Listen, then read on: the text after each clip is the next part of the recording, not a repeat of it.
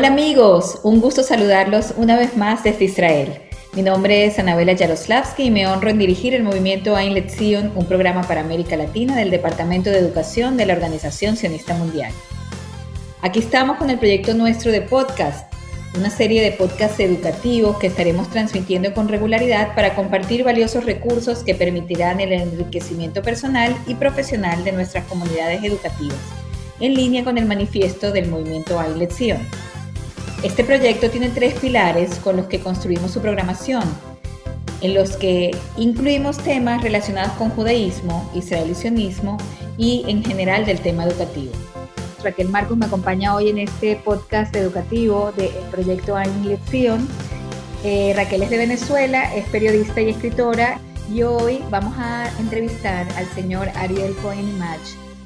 Ariel es el director del Bada Jinuj Akeilati de Amia, es el que aglomera o aglutina a todas las eh, escuelas judías de Argentina y es rector del profesorado Agnon también de AMIA. ¿Por qué te dedicaste a la educación? ¿Qué te llevó a estudiar educación? Eh, la verdad es que siempre me interesó el tema de la educación. Em, eh, de joven, obviamente, quería ser Madrid, quería ser Moré, eh, empecé a una edad muy temprana relativamente con ambas cosas, más o menos a los 16 años. Eh, yo era moré que preparaba chicos para Bar Mitzvah y que eh, estaba estudiando Adrajá y empecé también como Madrid. Y la verdad que es como que era un, proceso natural en el movimiento juvenil en el que yo estaba. Y mm, bueno, con el tiempo me fui inclinando a la posibilidad de ejercerlo de una manera más profesional. Eh, una, una de, las, eh, de, los eh, puntos de inflexión en mi carrera, por así decirlo, fue la participación en el programa Mitei Yerushalayim en, Israel, que es un programa para educadores judíos de la diáspora. Bueno, no, no existe más, pero en su momento era muy prestigioso. Era una beca que, que me dio la posibilidad de pasar dos años en Jerusalén estudiando. En esos mismos dos años hice también un máster en educación en la, en la Universidad Hebrea de Jerusalén. Y bueno, después de eso, eh, obviamente que la beca era con la condición de que uno volviera a la diáspora a ocuparse de temas de educación. Eh, en, mi, en, mi, situación particular no volví a la Argentina, de donde, donde yo nací, sino que cuando terminé a mi Yerushalayim me, me invitaron a dirigir el área judaica del Instituto Hebreo de Santiago de Chile. Eh, mi esposa y yo decidimos establecernos en Buenos Aires y, y bueno, continué mi recorrido también en Buenos Aires, en escuelas y en otras instituciones, eh, hasta que se dio la posibilidad eh, de, dirigir el Bada Jinuja que la tiene. Si puedes hablarnos un poco sobre cómo se maneja la educación en argentina, la educación judía en Argentina actualmente. La verdad es que el Bada Jinuj es una organización formal que existe hace mucho tiempo. Eh, se fundó en 1935, no es de ahora, y es la eh, la representación oficial de todas las escuelas judías del país. Eh, nosotros, por ejemplo, en los ministerios, en las distintas mesas de, educación, de escuelas privadas, etcétera, etcétera, cuando quieren referirse a la, red, a la, red escolar judía, siempre el referente es la AMIA y el Bada Jinuja Akeilati. Eh, nosotros nucleamos a todas las escuelas judías, son más de 40 si contamos las complementarias, o sea, existen escuelas integrales donde el niño estudia todo el día y tiene el área oficial y el área judaica, y existen unas pocas escuelas complementarias, sobre todo en el interior del país, donde el chico va a una escuela a la mañana, a una escuela eh, municipal o, estatal o inglesa, eh, y a la tarde va a la Keilah para tener eh, materias judaicas. Eso es lo que se llama una escuela complementaria. Nosotros tenemos más de 40 escuelas, aproximadamente 37 son integrales y, hay 5 o 6 complementarias. Eh, a todas ellas nosotros las, representamos ante organismos oficiales, a todas ellas les brindamos servicios, capacitaciones, el reciente Congreso de Educación que hicimos con Anabela, eh, un montón de materiales, tenemos sitios web con contenidos judaicos, tenemos capacitación docente en temas como la enseñanza del hibrid y muchos otros. Eh, tenemos seminarios en distintas oportunidades sobre distintos temas y obviamente todo eso es un insumo para todas las escuelas. También tenemos proyectos con alumnos. O sea, tenemos la representación para mi historia familiar, un proyecto, proyecto de Betat Futsot, eh, que, mm, unas 15 escuelas participan y cada año se suman más. Eh, somos el referente local para todo lo que es Gidona Tanaj, para que eh, salga el representante de Argentina que participa en el Gidona Tanaj para, para jóvenes.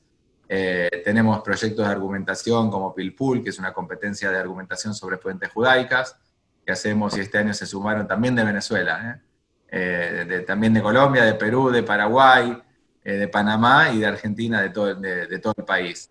Bueno, eso es en líneas muy generales lo que hacemos. Además, la AMIA decidió hace unos años que la educación formal es una de sus líneas directrices, una de sus prioridades, y por lo tanto decidió volver a hacerse cargo del profesorado que tenemos para formar Morim.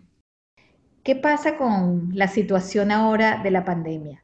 ¿Tú, sientes que esto te ha traído mucho más trabajo, mucha más presión? ¿Qué, qué sientes que te ¿En qué sientes que te ha afectado la pandemia o le ha afectado a las escuelas? ¿Ha sido positivo? ¿Ha sido negativo? ¿Tienes alguna consideración sobre los cambios que se vienen? Bueno, por supuesto que la pandemia nos generó un, eh, todo un, eh, cimbronazo emocional, primero que nada, porque estamos hablando de nuestra propia salud y la de nuestros seres queridos. Eh, segundo, nos generó un gran margen de incertidumbre. No sé, nosotros en la Argentina empezamos con el aislamiento obligatorio sin poder ir a las escuelas a mediados de marzo pero originalmente era hasta fin de marzo. Eh, no, nos imaginamos en ese momento que, iban a ser cinco meses y que todavía no sabemos cuánto más. Eh, la realidad es que no solo las escuelas, sino nosotros en la AMIA no, hemos vuelto a la oficina, salvo algunas áreas de la AMIA que son esenciales como, como sepelios, la, AMIA tiene, administra cementerios. Eh, pero nosotros, el Bada no volvió a la oficina desde el 19 de marzo. Eh, los primeros días que empezamos a trabajar de esta manera, la jornada no terminaba nunca. Era domingo, feriados, cualquier día hasta las 9 de la noche o más. Eh, con el tiempo aprendimos a regular un poco porque, para cuidarnos, para cuidarnos, ¿no? Porque eh, tampoco es sano que uno esté trabajando todos los días y que el fin de semana también esté trabajando y que trabaje hasta cualquier hora. Bueno, me tomó quizás un mes, mes y medio, pero de a poquito me fui acostumbrando a poner como ciertos horarios, a entender que alguna cosa puede quedar para mañana, porque si no, uno está conectado en forma permanente. Hay mucha angustia y mucha preocupación en las escuelas. Todas nuestras escuelas son escuelas privadas, se mantienen con lo que pagan los padres. Los padres muchas veces no pueden pagar porque si, tienen negocios que estuvieron cerrados o actividades que, que, no se están realizando, obviamente están eh, eh, teniendo muchísimos menos ingresos y eso se nota en la cobranza de las escuelas. Eh, estamos trabajando muy fuertemente con los directores, pensando escenarios futuros y pensando cómo ayudarse unos a otros. Eh, yo diría que la pandemia, si generó alguna oportunidad, fue una oportunidad de colaboración muy fuerte. Eh, nosotros tenemos un foro de directores de escuelas donde alguien propuso armar comisiones para hablar de distintos temas. Una comisión habla de los futuros escenarios del regreso a clase y cómo organizarse. Otra comisión habla de los carteles que tiene que haber en las escuelas para que los chicos eh, aprendan un poco que tienen que estar a distancia, que tienen que lavarse las manos seguidos, eh, con, mensajes un poco más profundos de lo que significa cuidarse y cuidar la salud. Eh, otra comisión está trabajando sobre compras sanitarias, que las escuelas van a necesitar distintos implementos para para medir la fiebre, que los barbijos, que las máscaras, bueno, todas las cosas normales que, las escuelas van a tener que tener. Y otra comisión está hablando sobre lo que significan las clases sincrónicas y no sincrónicas, o sea, hasta qué punto es bueno que los chicos hagan Zoom, cuántos por día, o mejor que les, les graben actividades o eh, que, les, que les suban actividades a un campus y que el chico lo hace cuando quiere, pero no está conectado sincrónicamente con todos juntos. La otra oportunidad es esto que estamos haciendo, este Zoom.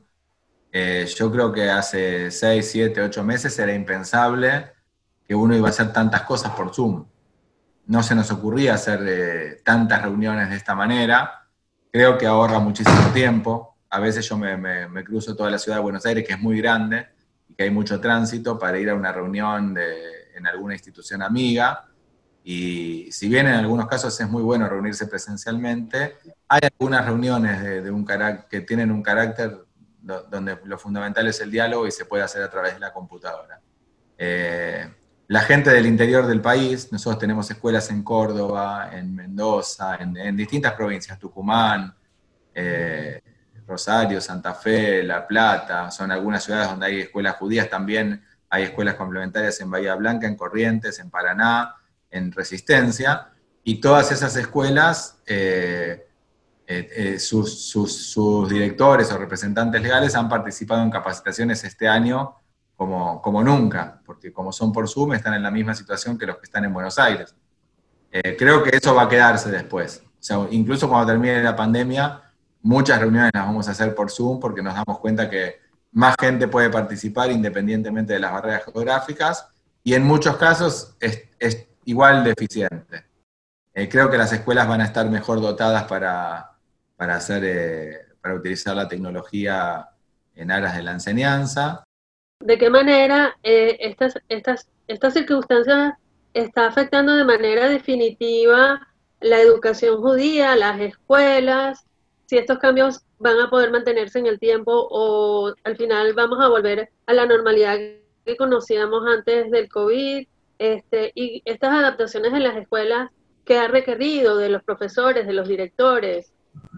Bueno, han requerido muchísimo trabajo, los directores estuvieron totalmente sobrepasados eh, desde fines de marzo hasta, yo diría, como mucho quizás se estabilizaron en mayo, principios de junio, no antes. Eh, creo que después hubo una, una, época de estabilización y ahora viene otra vez un semestre donde tenemos todavía mucha incertidumbre frente al futuro. Eh, no sabemos todavía si este año se vuelve a clases, eh, quizás vuelven solamente los, los, grados o años terminales, o sea, no sé, séptimo grado, quinto año, los que terminan la primaria y la secundaria.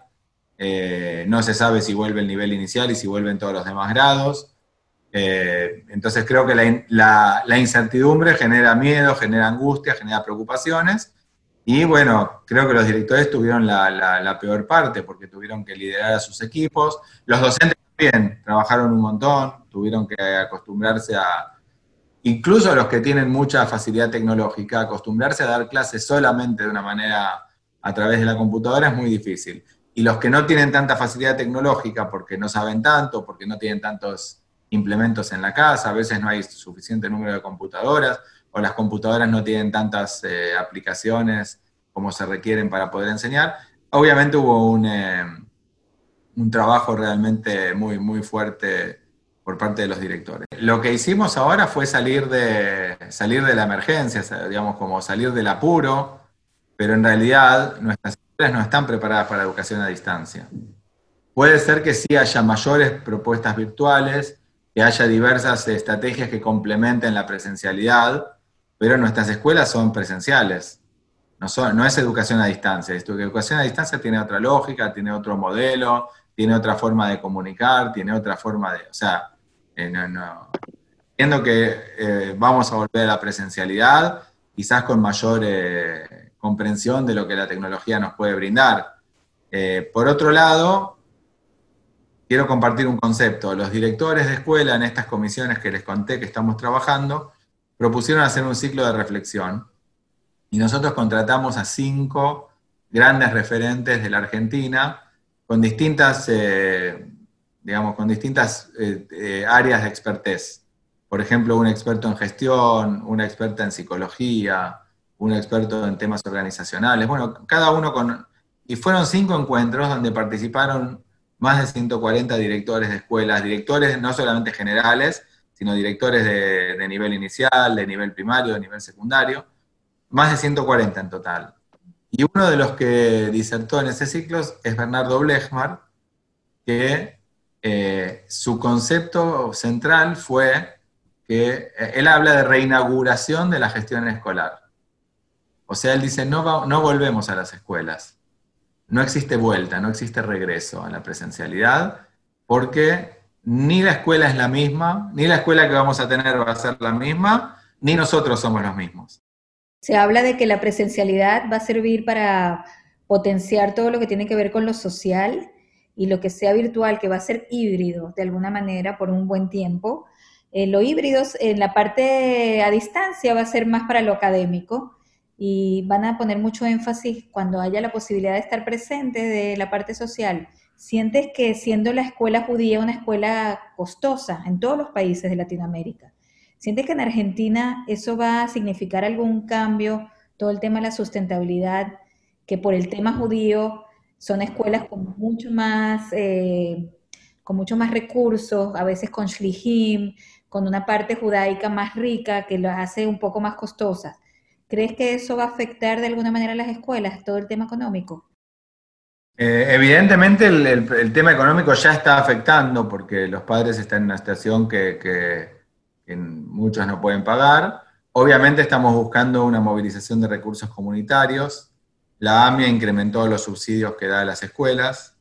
Eh, se realizó una, una, campaña de recaudación de 36 horas en conjunto entre FEJA, que es la Federación de Escuelas Judío Argentina, la Federación de los Presidentes de las Escuelas, junto con AMIA, eh, eh, realizaron una campaña de recaudación donde la gente, pequeños y medianos, medianos donantes, podían, podían donar en una plataforma, eh, tuvo un buen resultado, pero básicamente hoy estamos orientados a conseguir fondos para entregar dinero a las escuelas para que puedan cubrir su déficit. del futuro no se puede hablar mucho porque no sabemos cuánto va a durar todo esto y qué secuelas va a dejar en la economía argentina.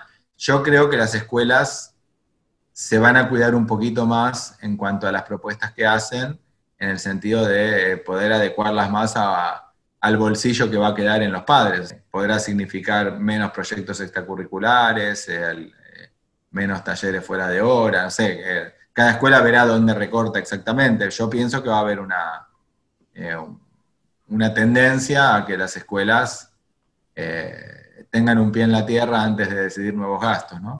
¿Qué esperaría Argentina específico y la comunidad latinoamericana? ¿Tú crees qué es lo que está esperando que Israel le provea o le ayude? Aparte de lo económico, que generalmente hay cierta ayuda que se puede conseguir desde Israel. A nivel de lo que es la educación judía, ¿qué debería aportar Israel o cambiar o proponer bueno, nosotros tenemos contacto permanente y uno de nuestros aliados, por supuesto, es la Istadrut Sionista Balamit, la Organización Sionista Mundial, eh, como bien sabes, Anabela. Otro de nuestros aliados es el Meizamat Futsot United, eh, al que nosotros lo que, lo que siempre, de alguna manera, los, tratamos de asociarnos en nuestros proyectos, eh, porque entendemos que mucho de lo que viene de Israel es de primer nivel, eh, lo, hemos visto con los disertantes del, encuentro de este año y del Congreso Grande del año pasado presencial, eh, que los disertantes israelíes, por supuesto, que le dieron un, realce y un brillo eh, y, generó un interés de, todo el mundo de participar. Entonces, por un lado, nos encanta tener acceso a la sabiduría israelí, a la ciencia, a los disertantes, a gente inspiradora.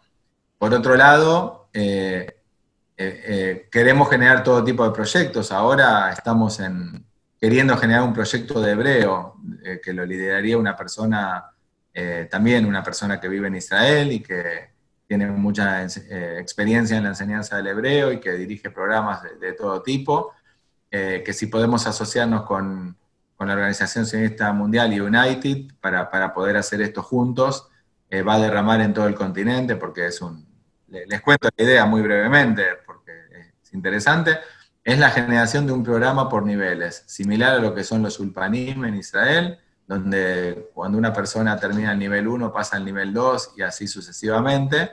La idea es generar niveles, en cada nivel determinar cuáles son las, las capacidades que tiene que tener el niño, las habilidades que tiene que tener tanto en lectura como en escritura, como en expresión oral, como en expresión escrita, eh, el, eh, comprensión de textos, bueno, todas las habilidades que tiene que tener un niño cuando termina un nivel. Entonces, por ejemplo, una escuela que tiene muchas horas de hebreo puede decir, yo quiero llegar al nivel 15 cuando los chicos terminan la secundaria. Y otra escuela que tiene menos horas va a decir, bueno, yo me conformo con llegar al nivel 12. Pero sobre la base de un programa uniforme que pare con la improvisación, porque muchas veces el more hace lo que le interesa o lo que tiene a mano, pero nosotros necesitamos un programa ordenado, gradado, con, eh, entonces esto eh, fomentaría también una buena competencia entre las escuelas porque todas quieren tener el mejor nivel, entonces estarían todas medidas con la misma vara. Se haría con un experto israelí que trabajaría con una comisión local, entonces tendríamos el, que sea de gente de las escuelas, con lo cual tendríamos el compromiso de las escuelas, no como esos programas que vienen de Israel y te los quieren vender y acá después no hay quien lo compre porque en realidad no se hizo pensando en, la realidad de, la diáspora. Pero bueno, la idea es acá trabajar en conjunto, poder generar un programa. Esto es un proyecto a más de dos años. Y después poder acreditar los niveles. O sea, que el VADA GINUS pueda tener como una capacidad de administrar exámenes de cada nivel y certificarlos. Entonces, eh, le daría al estudio, al estudio, del hebreo un prestigio que hoy lo tiene quizás el estudio del inglés, que hay eh, como certificación externa.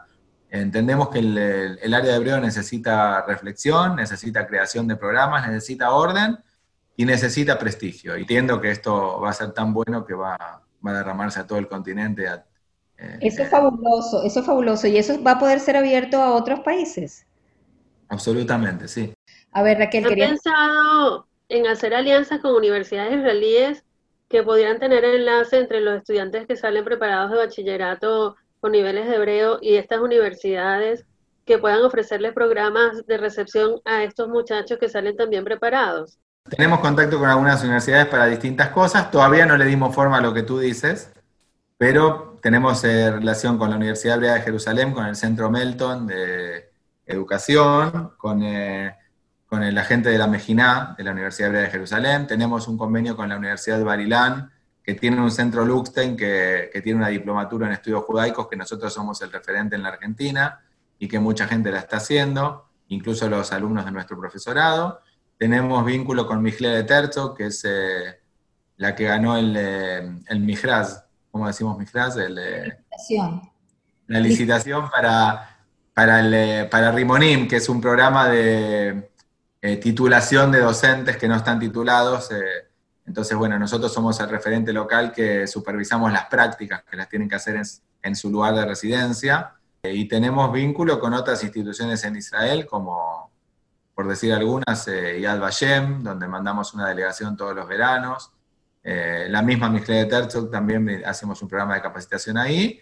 Y con otras instituciones que no hicimos programas específicos, pero que las hemos visitado, las conocemos y, tenemos ganas de interactuar en el futuro, como el Instituto Mofet, como el Instituto Oranim, eh, obviamente el Museo del Pueblo Judío, eh, Betat Futsot, con el que hacemos eh, el programa que les comenté, con la organización, el, Mi Historia Familiar, ¿no?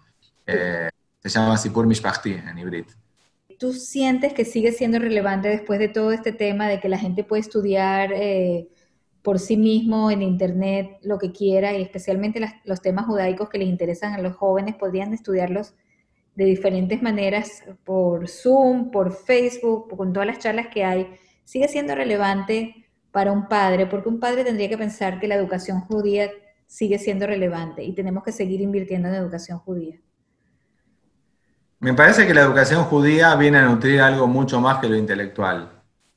Obviamente, si yo tengo interés en un tema determinado, puedo encontrar en Internet muchísimo conocimiento y de hecho cada uno de nosotros tiene temas que le apasionan y que uno investiga porque le gusta, más allá por cosas que uno quizás no necesita ni para el trabajo ni para nada, pero le interesa. Eh, todos tenemos algún tema que nos interesa mucho y bueno, que vivimos buscando en Internet eh, un montón de recursos y los hay. Pero me parece que más allá de nutrir eh, esta curiosidad intelectual, la educación judía lo que hace es formar a los, a los niños eh, y creo que si nosotros miramos en nuestro mar de recuerdos, lo que más vamos a tener es el corazón que te transmitieron, el entusiasmo que te transmitieron. Eh, todos tenemos docentes eh, que en nuestra vida nos marcaron y no nos marcaron por la materia que enseñaron, no nos marcaron porque la clase era buena o profunda, nos marcaron porque nos, nos hicieron hacer un clic en nuestra identidad judía, nos, eh, nos llegaron al corazón y creo que si bien uno a través de una pantalla puede hacer muchas cosas, hay algunas cosas que eh, es, el, encuentro presencial tiene una cierta magia que, que despierta un montón de cosas en el ser humano. Tenemos que entender que somos seres humanos. Si quisieras dar un mensaje a los educadores, a, los, a las escuelas, a los padres, ¿qué les dirías?